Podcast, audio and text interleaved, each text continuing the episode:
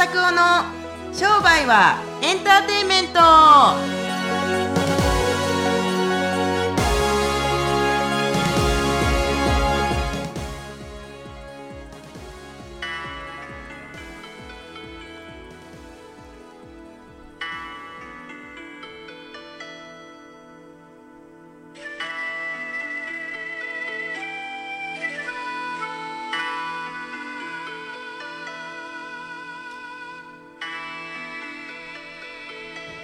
はい明けましておめでとうございます。2019年始まりました。おしかも4月の1日今日は。そ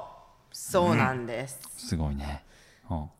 年もよろしくお願いいたします。あいやちかさんあの9年中は本当にお世話になりました。また今年もポッドキャストでよろしくお願いいたします。はい、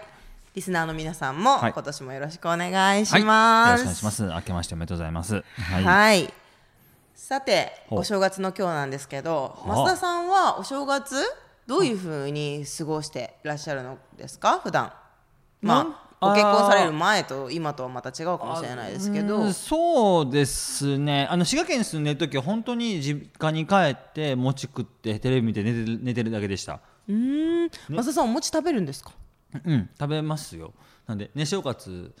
ですね。大概はテレビとか見て。ねあのーお年玉あお年玉をあげるじゃないですか、はい。お年玉をあげてそれで終わりですか？うんって感じおです、年玉はどんな子にあげるんですか？おおおいっ子とめいっ子がですねえー、と自分の娘もいますけれども12345678911人いるいるんでそうだからまあ年齢かける500円玉とかであげたりとかはするのが定例ですけれども、そうかける500そうそう。そうそうだから二十歳だったら1万円ですか？ですよね。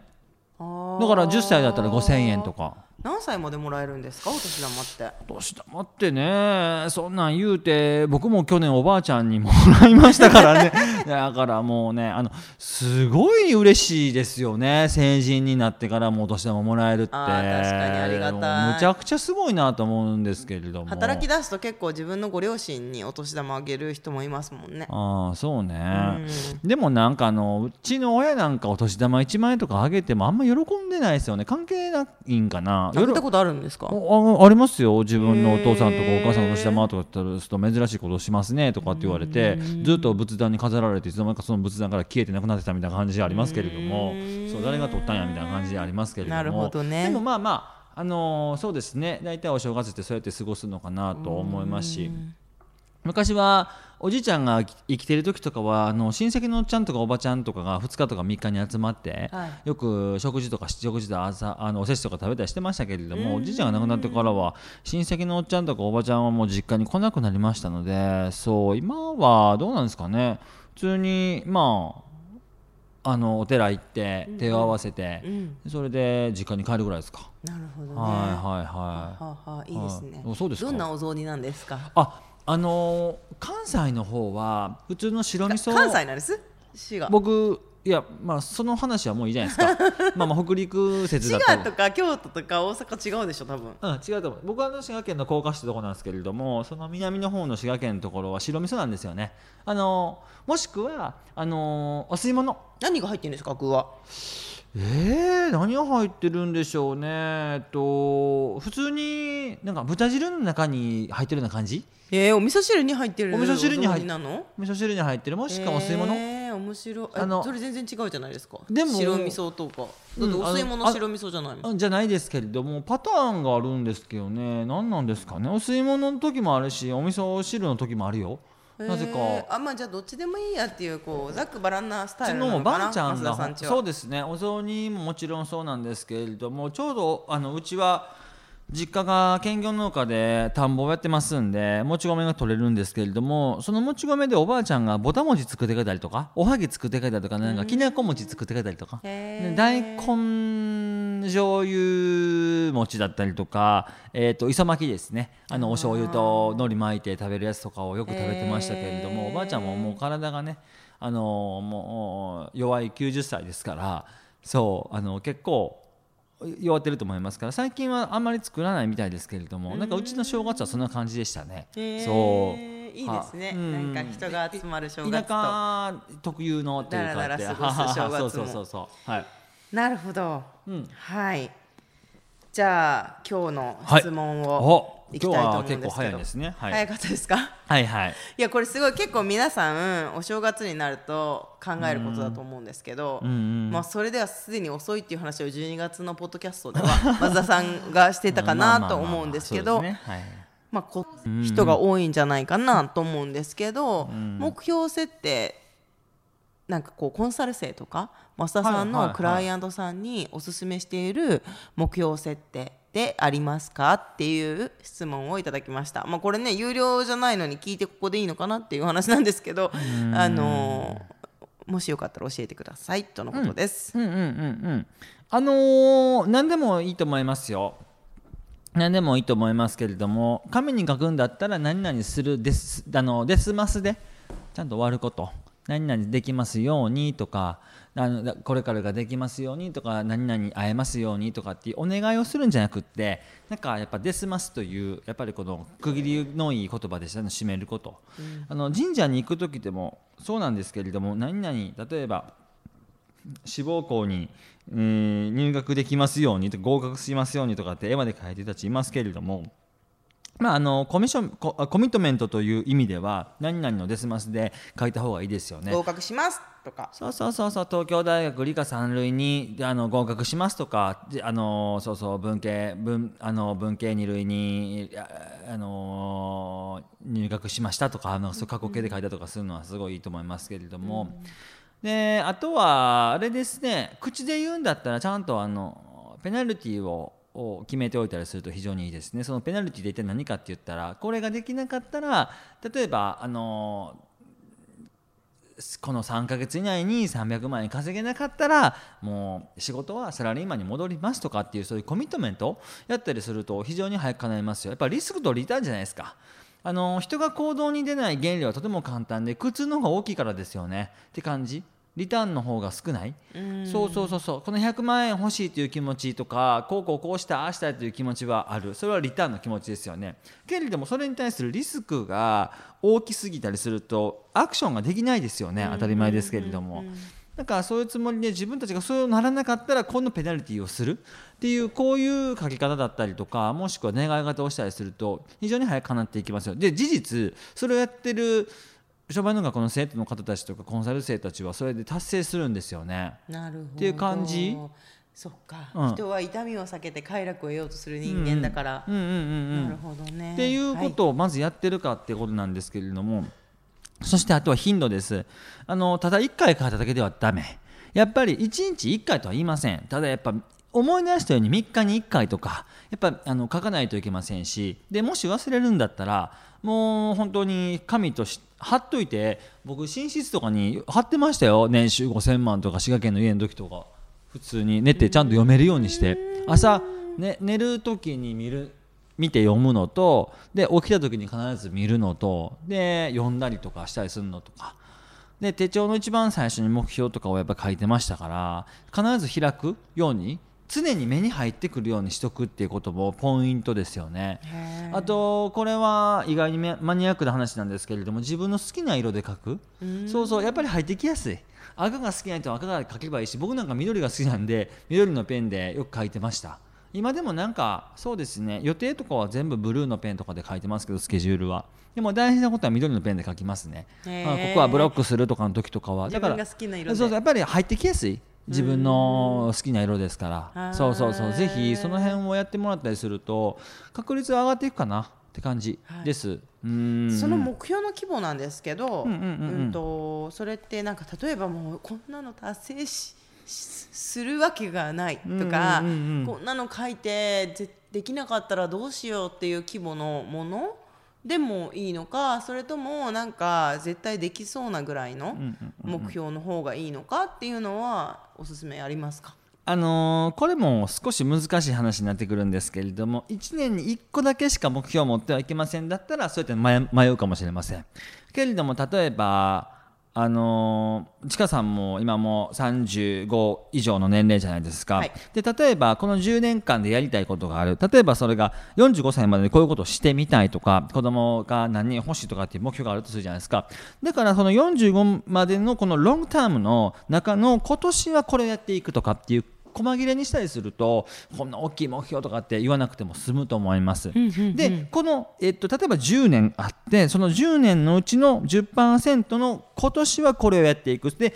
今年のこの10%のまたあ12分の1ですから何パーセントちょっと計算できないですけれどもこの1月はこういうふうにやっていく。2月はこういうふうにやっていくっていうこのロングタームの中のショートタームっていうことの考え方でやっていたりすると大きすぎる目標っていうのは別に今年1年でやることじゃなくてこの5年とか10年でやっていくことっていうロングタームの中のショートタームなんでそうやっていったりすると意外に現実的に1ヶ月とかでいくんじゃないかなと思います例えば300万円稼ぎたいとか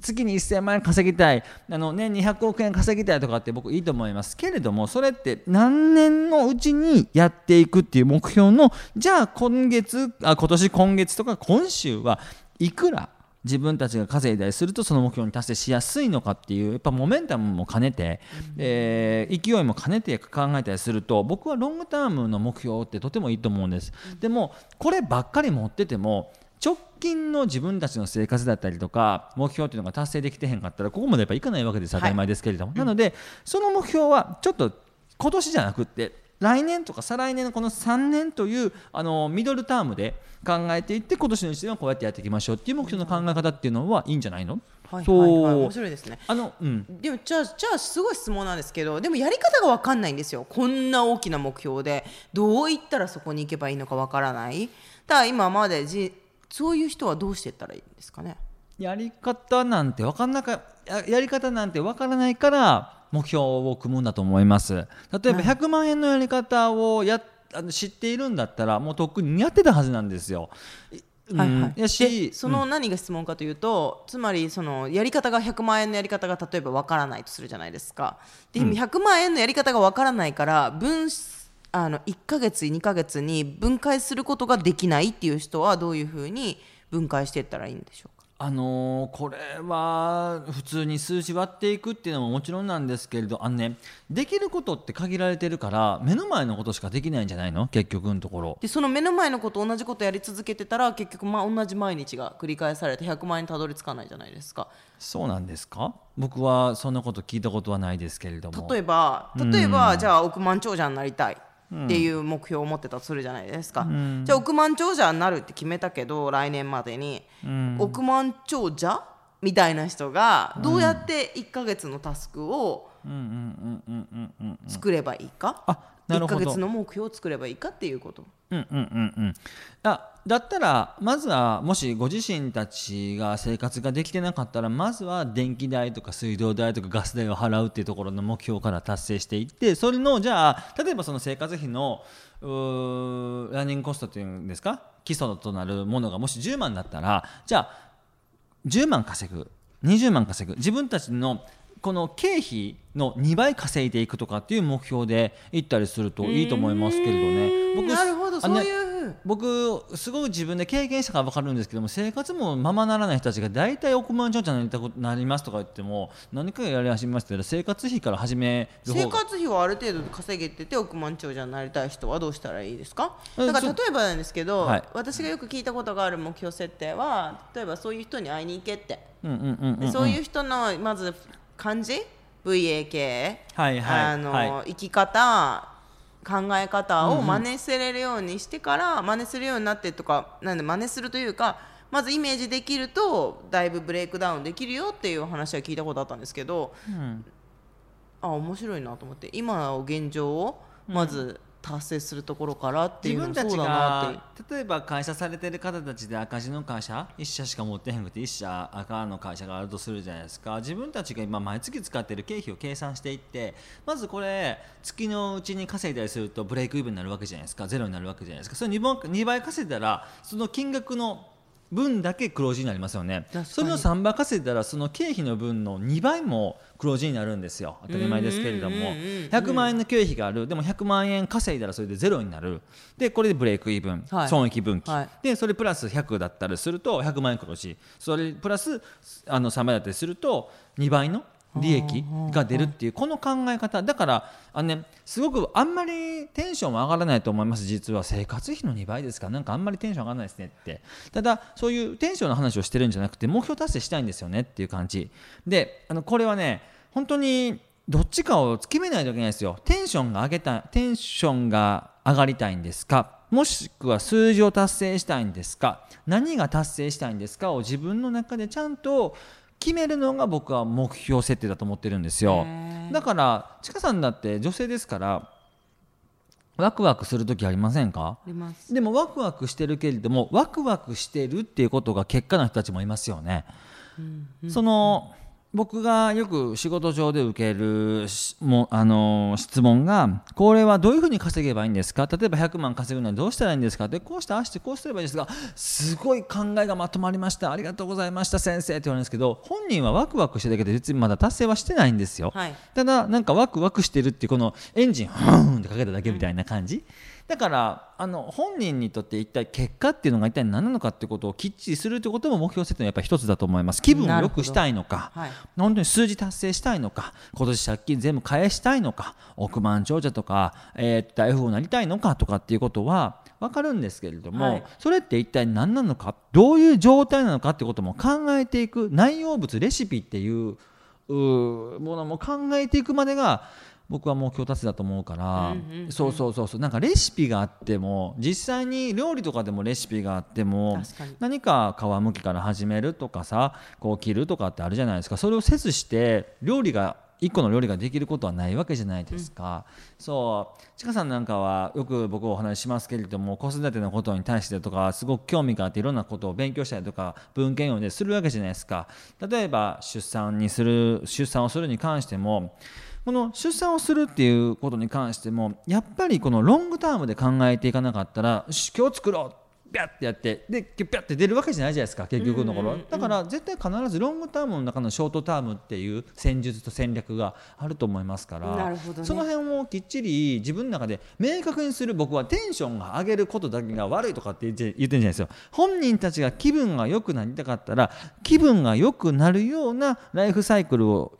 ライフサイクルというかあのフローをしないといけないと思いますからそういう意味で本人が何が目標なのか。で今日何をするのかとか。でテンションが上がりたいのか数字を達成したいのかはたまた家族との時間を取りたいのかとかってちゃんとプライオリティを明確化にしない明確化しないとやっぱりその辺はあって思っちゃいあます、なんかねこうできないなんか例えばこんな大きいビルを買いたいとかって言ってるだけではダメですからね。まずは一番最初に何がし何をしなくちゃいけないってそのビルの価格を見に行くとかでいいじゃないですか。そうね。そうそうそうそう。なるほど。そうっていうことをなんかこのロングの中の今日というとの To Do っていうことを決めてたりするとすごく着実にで見えてくる。でね今日は近づいたとか近づいてへんかなんていうのは僕後日論であの時あれをやってたからこれでつながってきたとかってあると思うんですよ。あの点が線となることがあると思いますけれども、今日結果が出えへんかって別にでで出てへんからって言って落ち込むことは別にないと思いますよ。そうですね、本本当にその通り。そう。しね。あんまりそんなに深刻にならずにどんどんどんどんどんどん自分たちなりにチャレンジしていけばいいと思いますから、うんそう今日一日で近づいていくわけじゃないと思うし、はい。そう、えー大目標大目標中目標小目標ってだけ？その小目標の中のまた小の中の小とかあればいいんじゃないですか、だから1日3つタスクがあって、はい。その3つのタスクをちゃんとこなせる。何時何時何時にやっていく。はい。っていう積み重ねが僕はものすごく壮大な夢をお叶えていくための秘訣だと僕自身は感じてますんで、はい。そう。何やったら正解とか何やったら不正解とかっていうのは僕は後からじゃないと不正解不正解分からないと思うんですよ。はい。いやる前に懸念点ばっかりが懸念点ばっかりやって結局アクションにならなかったりすると進まないわけじゃないですか。はい。そう考えばっか進んでいって、うん。だし間違ってもいいからやることかな。ほんでできるだけ間違わないようにさっきちかさんおっしゃいましたけれどもその成功している人たちに話を聞きに行くとか商売の学に入るとかということをやられたりすると確率性は上がっていくんじゃない？確率が上がっていくというか、成功確率っていうんですかね。はいっていう感じであ今年ですねそういうふうに目標達成をするための行動を少し変えてみる行動への考え方を変えてみるってことは非常にいいことだと思います。これも自分で今言いながらそれいいなと思いな思いましたから、はい。今年も僕も達成したいものがありますのでぜひその感じで皆さんも頑張ってください。はい、はい、ありがとうございます。はいはいはい。ちょっとね熱くなりましたけど。熱くなりましたね。はいはい。で今日のお話は、まあ、実はまた先月先週の、あ先週というか去年ですよね。のクリスマスにお伝えしたあの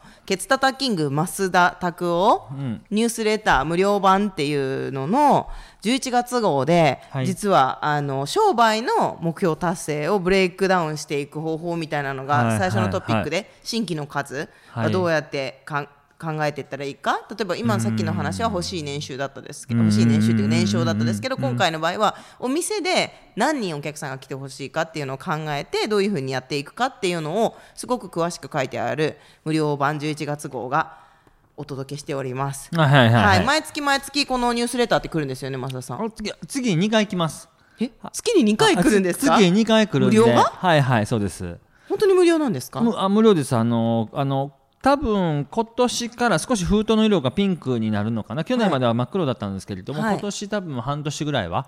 あーピンクの封筒になってあのうちのおかんと一緒に写ってる写真があの封筒に書かれてますんで、えー。そうそうそうそうそう。そうだから6月のお母さん使われちゃったんです6ね。月 ,6 月の多分後半後あのまでは多分そのピンクの封筒でいくかもしれません。もしかするともう少し7月か8月ぐらいまで伸びるかもしれないですけれどもへー。無料です完全に。なのであのフォームつけておきますんでそのフォームから気軽にあ気軽にというかあのあの申し込んでもらうとニュースレター来ますんで、ぜひ、うん。紙もしっかりしたものを使ってますし。え結構これ皆さんファイリングしてるぐらい人気あるんですよね。そうなんですよね、うん。そうそう。なのであのーいろんあなた今これ聞いてくださってる方たちと同じような悩みが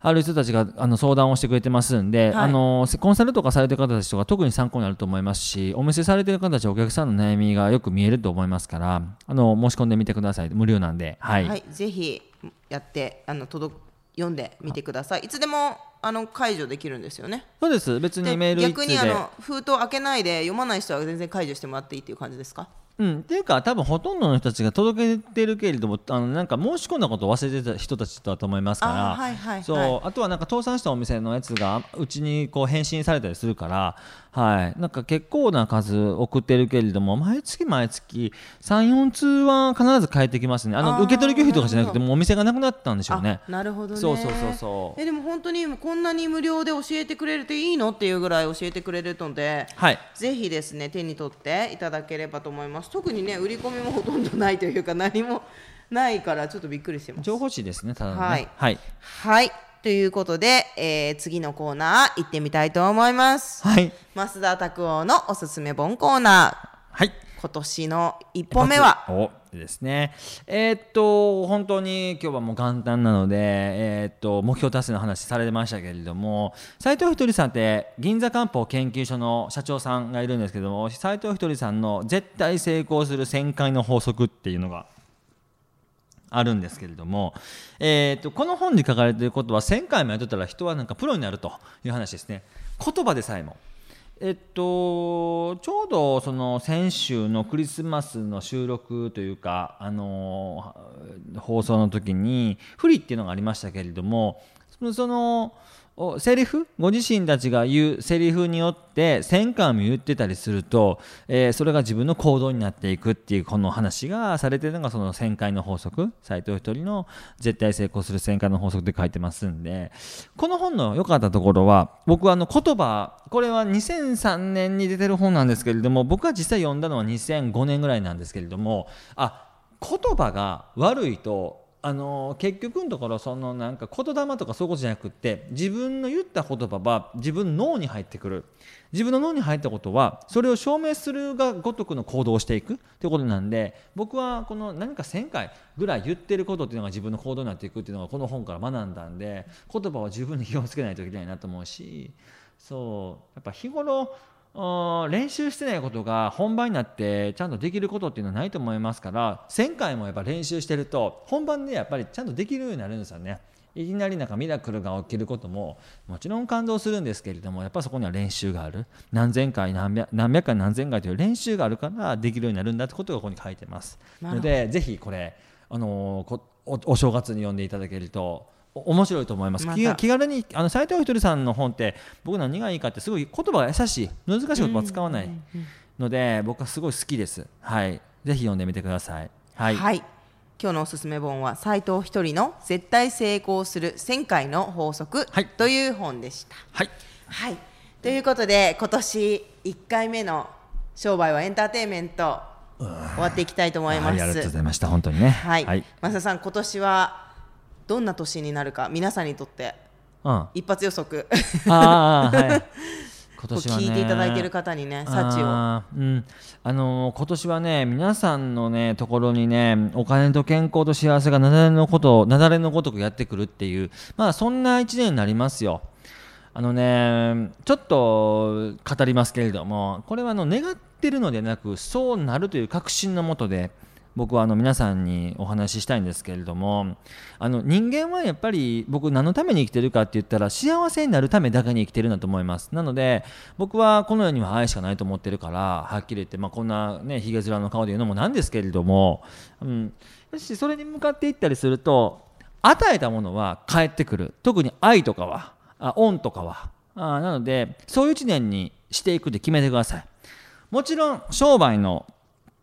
ポッドキャストですから売り上げ上げるとかお客さん増やすとか、ね、会社を大きくするとかあのいろいろな時間を確保するとかって大事だと思います。でもそれは人間の根源にある願いだったりとかお客様の願いだったりとかこういう愛を与えてほしいとかこういうことやってほしいとかっていうこの基本的なことの重なり合いが結果となると思ってますんでぜひこの辺を見直していきながら僕自身も今年あの去年以上に頑張っていきたいと思います。でこのポッドキャストを聞いてくださってる方たちにえー、っとなんか1ミリでも勇気が湧いてくるようなあ音声にしていきたいなっていうことをここで誓いますんで、えー、ぜひ皆さんあ去年より今年今年より来年来年より再来年という形でまあ、あ生活していかれるといい人生になっていくと思います。本当に今年もよろしくお願いします。はい。はい、ありがとうございます。はい、ということで、今年1年も最高の年に一緒にしていければと思っています。このポッドキャスト、このインターネットラジオは、皆さんのシェア、拡散で成り立ってます。うん、ぜひいいなと思ったら、ツイッターでシェアしていただいたりとか、また、フェイスブックでシェアしていただければと思います。コードブックボタンをポチッとしていただきますと、来週のポッドキャストも一番にあなたのもとに届きます、はい、それではまた次回お会いしましょう。さようなら。おきに